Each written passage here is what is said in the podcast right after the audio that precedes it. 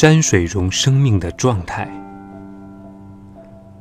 在栾家濑中，没有任何人的主观，只有纯粹的白描。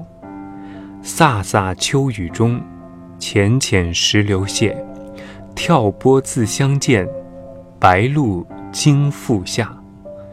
飒飒秋雨中，浅浅石流泻。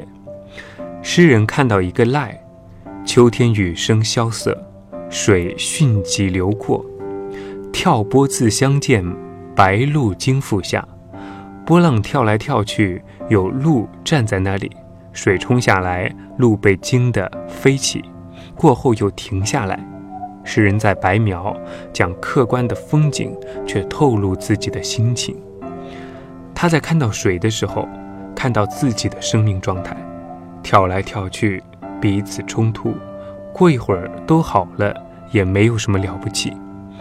跳波自相见，是生命的冲突、践踏、侮辱、对抗。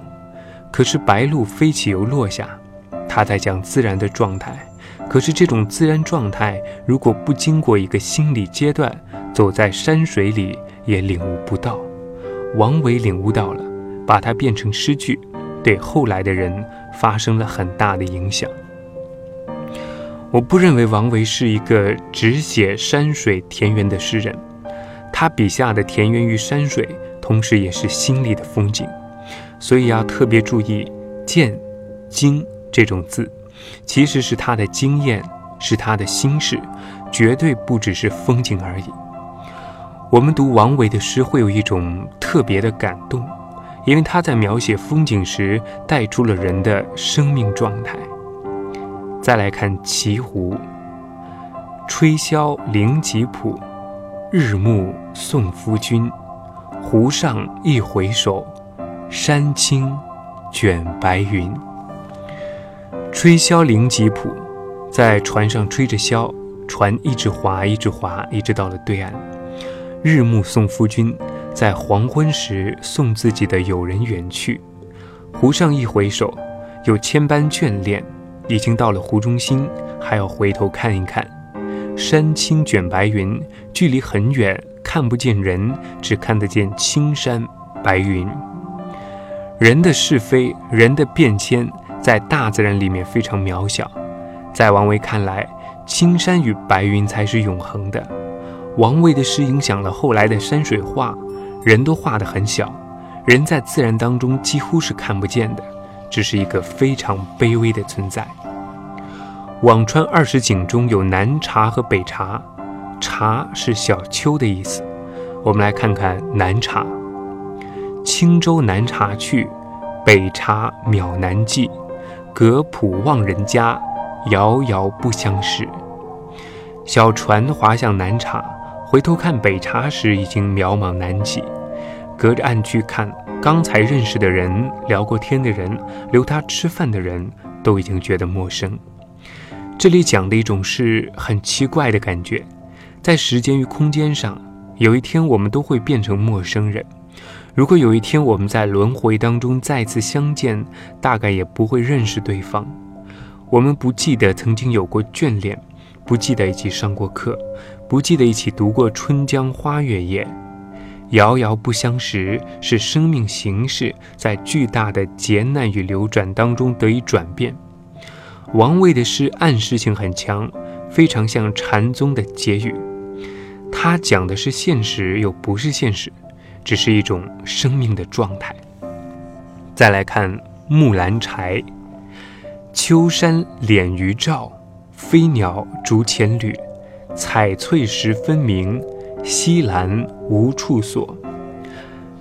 柴通寨，一个用栅栏围成的所在，里面种着木兰花。秋山敛余照，秋天的山上，晚霞慢慢收掉，已经要入夜了。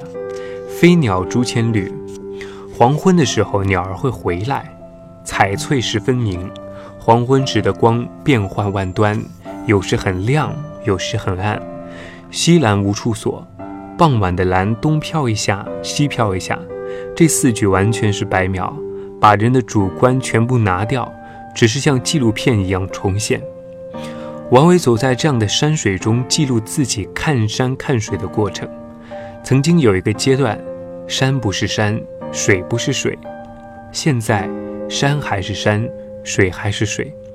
一切风云诡谲之后，大地、宇宙、自然还是原来的状态。宇宙不会因为人事而变迁，只是人自己在夸大喜悦与哀伤而已。王维用完全平静的方法进入宇宙真正的内在世界，进入以后，他就产生了绝对平静的心情。对他来讲，晚照、秋山、飞鸟、西兰都有着自己的状态。他还写过一首七言：“古人非傲立，自觉经时物；偶记一微观，婆娑数株树。”庄子曾经做过管油漆的小官，王维循着这个典故来写，借以表明自己的人生态度。辋川还有个地方有槐树夹道，王维为此地做了一首《宫怀墨》：仄径因宫怀，幽阴多绿苔。阴门淡影扫，未有山僧来。侧径因宫槐，窄窄的一条路。两边都是高大的槐树，有很大的树荫。幽阴多绿苔，树木底下生了很多绿苔。阴门淡影扫，未有山僧来。守门人怕有山里面的僧人来拜访，就把那条路打扫了一番。王维在这个地方隐居，无需送往迎来。路上的台很多，也不去管它，因为怕同样信奉佛教的山僧来访。才把台扫一扫，他开始重新寻找自己的生命定位，试图在辋川把另一个生命建立起来。王维的这种状态对后代的影响很大，比如苏东坡，虽然一直受到政治上的打击，可是苏东坡知道不能因此影响自己，起起落落就当花开花落一样，没什么不得了。接下来是。茱萸畔，皆是红且绿，复如花更开。山中倘留客，至此芙蓉杯。不知道大家有没有见过茱萸那种一粒一粒的果实？住在山里面，如果有朋友来，留这个朋友住下，大家在喝酒时就把茱萸泡在里面，喝一杯茱萸酒。王维的诗句越来越像禅宗的寄语。表面上微不足道，没有很难的字，但所有的意思都在里面。这样的生活才具备真实的意义。如果不这样生活，也许读不出味道，会觉得平淡。但这是经过繁华之后的平淡，有特殊的意义，精简不累赘，单纯的去描述生命的状态。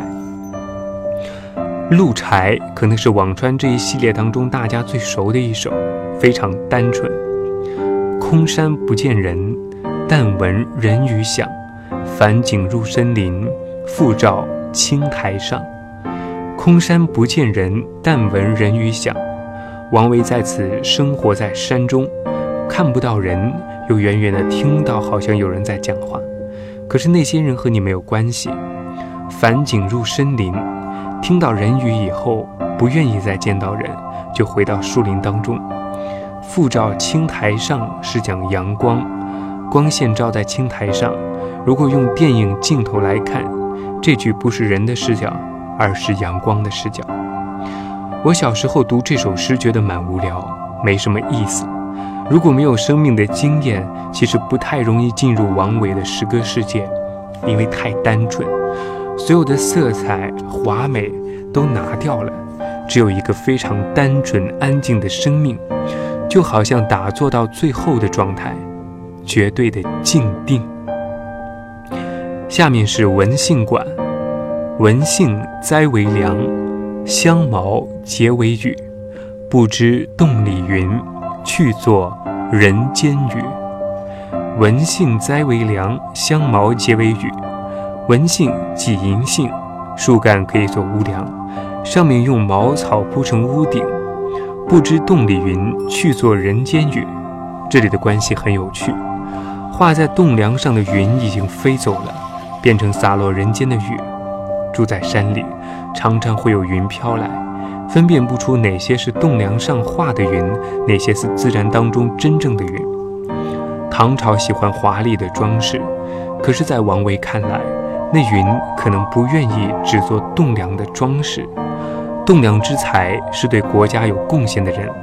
王维本来可以做栋梁之才，可是他宁愿在自然当中当一座飘去的云。遇到冷空气，变成人间雨。这里有很多王维自己的生命经验。我们在追求欲望、物质，王维刚好在放弃伪装和虚饰，还不如人间的一片雨水对生命有更好的滋润。解读王维的时候，必须进入到哲学层面。西湖有一个景点叫柳浪闻莺，春天来的时候。柳条被风吹起来，像波浪一样。柳浪中描写辋川的景色，大概也是如此。分行皆起树，倒影入清怡。不学玉钩上，春风伤别离。一棵棵的柳树，影子倒映在水中。不学玉钩上，春风伤别离。这里又是一个与不知动力云有关的意境。皇宫河道两旁种植着柳树，人们在离别时会折柳相赠。王维不愿像这柳树一样，在春天里为离别而伤怀。玉钩上的柳树带给他的回忆是哀伤的离别。